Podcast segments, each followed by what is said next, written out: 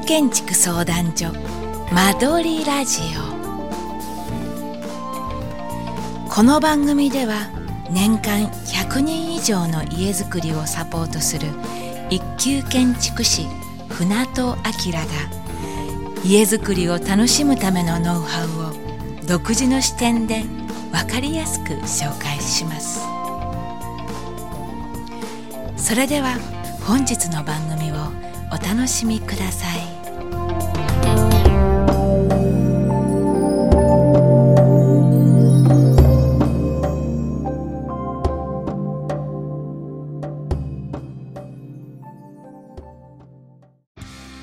こんにちは。カエル建築相談所の船戸です。間取りラジオ5回目を始めます。この番組では、リスナーからいただいた家づくりや暮らしの悩み、質問、相談について分かりやすく答えていきますので、どしどしメッセージくださいね。今回はラジオネーム、家づくりに情熱を注いでいますさんからいただいた質問です。竣工時のハウスメーカーとの立ち会い検査時に抑えるべきポイントについて教えてくださいといただきました。ありがとうございます。えー、こちらですね、こちらの質問は、あの、私の電子書籍、初めて家を建てるの方に、まあ、リストとしてね、詳しく載ってるので、まあ、そちらを読んでいただければと思うんですけど、とりあえずね、えそちらがちょっと抜粋してみますね。えー、まずね、えー、チェックリストという風に形になるんですけど、清掃が行われ整理整頓されているか、ゴミなどが残っていないか、クロスの剥がれやタイルの目地がどうか、えー、室内建具やサッシの傷、開閉具合、給湯リモ、給湯器などリモコンの作動、水やお湯がちゃんと出るか、インターホンやセキュリティの操作、エアコンや換気扇の運転状況、ガスの出や安全点検、照明スイッチがの作動状況。っていう話なんですけど、で、まあ、これね、今言っても全然あれだと思うんですが、まずね、えっ、ー、と、仕上げの部分ですね。仕上げの部分は、とりあえずその、細かく見ていくしかないと思うんですね。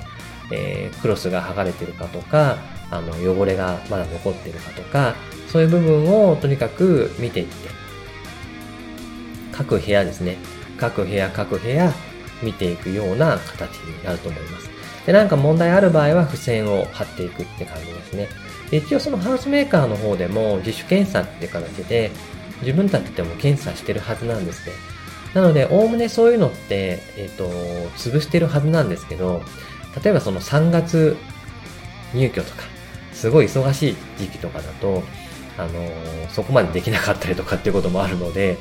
あのー、まあ、時期にもよるんですけど、もちろんね、やんなきゃいけないんですけど、本当はね、やんなきゃいけないんだけど、人手が足んなくてできなかったみたいなのあったりするんですけど、まあ、とにかくね、あのー、実質検査をやってるはずです。やってるはずなんですが、そこからこぼれた部分っていうのを見ていくって形になるので、まあ、一部屋一部屋時間をかけて見ていった方がいいです。で、付箋とかを持ってって、まあ多分くれるとは思うんですけどね、くれるとは思うんですけど、えー、問題点っていうのがあった場合は、そこで貼っていくっていう形になります。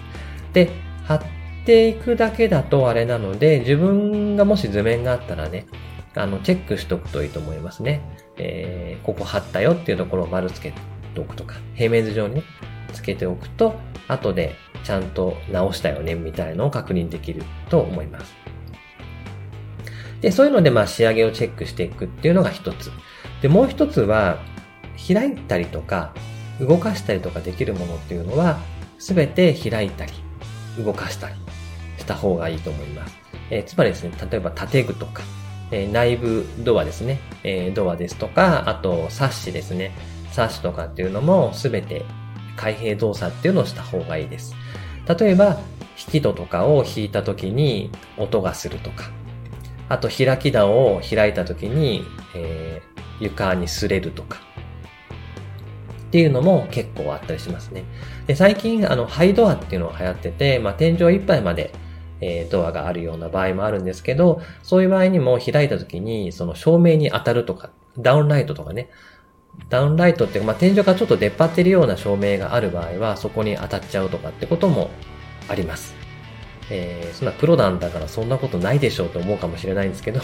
実際私もチェックした時にあったりするので、あの、そういうのは実際あります。図面上だとちょっと分かりにくかったりとか、いうのもありますので、それは確実に潰して、あの、開くことで、えー、分かりますので、えー、見ていってください。あと、まあ、あの、サッシとかね、サッシも開きにくいとかっていうのは結構ありますね。あの、引き違いとかで開いてみたら、なんか、開けが悪かったとか、あと、まあ、樹脂サッシなんかでよくあるんですけど、あの、樹脂サッシって結構、伸縮がね、あるんですね。あの、熱によって伸縮があったりするので、それで引き、えー、開きにくくなったりとかっていうこともありますので、そういうのも確実にチェックした方がいいと思います。あと、まあ、動かすっていう意味では、リモコン関係ですね。給湯リモコンですとか、あと、インターホンですとか、そういうのも実際に、あの、触ってみて、まあ、操作とかもね、その場で教えてもらった方がいいと思うんですけど、えー、触ってみてください。あと、エアコンですね。エアコンとかも、とかもつくかどうかっていうところを見てみるっていうふうになります。あと、まあ、あのーなんでしょう、そのコンセントとかね、それも電気ちゃんと来てるのかとか、あと、水道ですね。水道とかも、あの、水栓、水がちゃんと来てるのかとか、お湯がちゃんと出るのかとか、照明全部つくのかとか、そういうまあ基本的な部分ですね。実際暮らしていく上で、えー、の、あの、使う部分っていうのは全てその場で使った方がいいかなっていうふうに思います。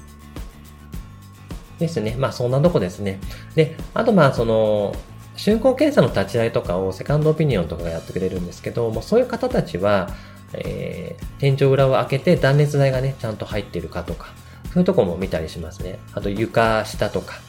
がちゃんと清掃されているかとか、まあその辺もね、見られるようだったら見てもらってもいいと思いますし、はい。あとまあ断熱材に関しては、まあ竣工時に見てなんか問題あっても、まあ、対応できないような場合があるので、えできればね、あの、断熱材が施工し終わった後に必ず見に行くっていうのがいいと思います。で、まあ、素人が見てもわかんないじゃんみたいなのはあるかもしれないですけど、まあ、見た目でね、美しいか美しくないかっていうのはわかると思うんですよ。で特に、あの、グラスウールを施工しているような会社っていうのは、えー、その施工精度がね、もう段違いに違うんですね。まあ、ちゃんとしたところ、ちゃんとした施工するところっていうのは、もうぴっちり、きっちり、見た目でもうスキッとしてるという感じですね。その表現がすごく、あの、あれなんですけど、あの、断熱材が、あの、隙間なく平均的に充填されていて、で、内側には気密シートがビシッと貼ってあるっていう感じですね。そういうのっていうのは、まあ、機密特定をね、するのが一番いいと思うんですけど、まあ、機密特定しない場合でも、やっぱ結構安心感があるんですけれど、あの、よくそういうのが分かってないとか、まあ、大工さんがね、あの、グラスウールを入れるような場合っていうのは、もう結構もう適当に入れてる場合っていうのは結構あるので、そういうのは是正してもらった方がいいですね。で、まあ、吹き付け、発泡ウレタンとかね、そういうのの場合は割と大丈夫なんですけど、ただその発泡ウレタンの厚みとかっていうのが均一じゃなかったりすることも多いので、そういうのは見に行った時にもしね、そうなってない、ちゃんと施工されてないような場合は、えー、しっかりね、あの、指示、監督とかに指示して、ここどうなってんのと、ちゃんとしてくれって話はした方がいいと思います。はい。ですね。なので、まあ、竣工検査で見れるっていうのは本当に仕上げの部分だけなので、あのー、できれば、なるべく現場の方には行った方がいいかなと思います。で、わかんなかったら監督とか設計とかに聞くっていうことをしていくのは結構大事ですね。で、まあ、適当に答えられたら、まあ、適当に、まあ、雰囲気わかるじゃないですか。そういう時は、まあ、調べたりとかしていただければいいと思いますし、あと、まあ、相談いただければね、回答できますので、あと、まあ、そういうセカンドオピニオンのサービスとかを使うっていうのも結構大事だと思いますので、えー、そういうのを使ってください。なので、まあ、仕上げ時っていう、仕上げっていうか、まあ、竣工の時はね、そういう見た目ですとか、あと開閉ですとか、そういうのを確認して、まあ、内部の、ね、見えない部分に関しては、えー、中間検査を行ったりですとか、そういう時にいろいろ見ていく。まあ、なるべく現場にね、足を運ぶっていう風にした方がいいという風に思います。今回は以上になります。それでは次回も皆さんの質問に答えていきますので、どしどしメッセージくださいね。では、また来週、さようなら。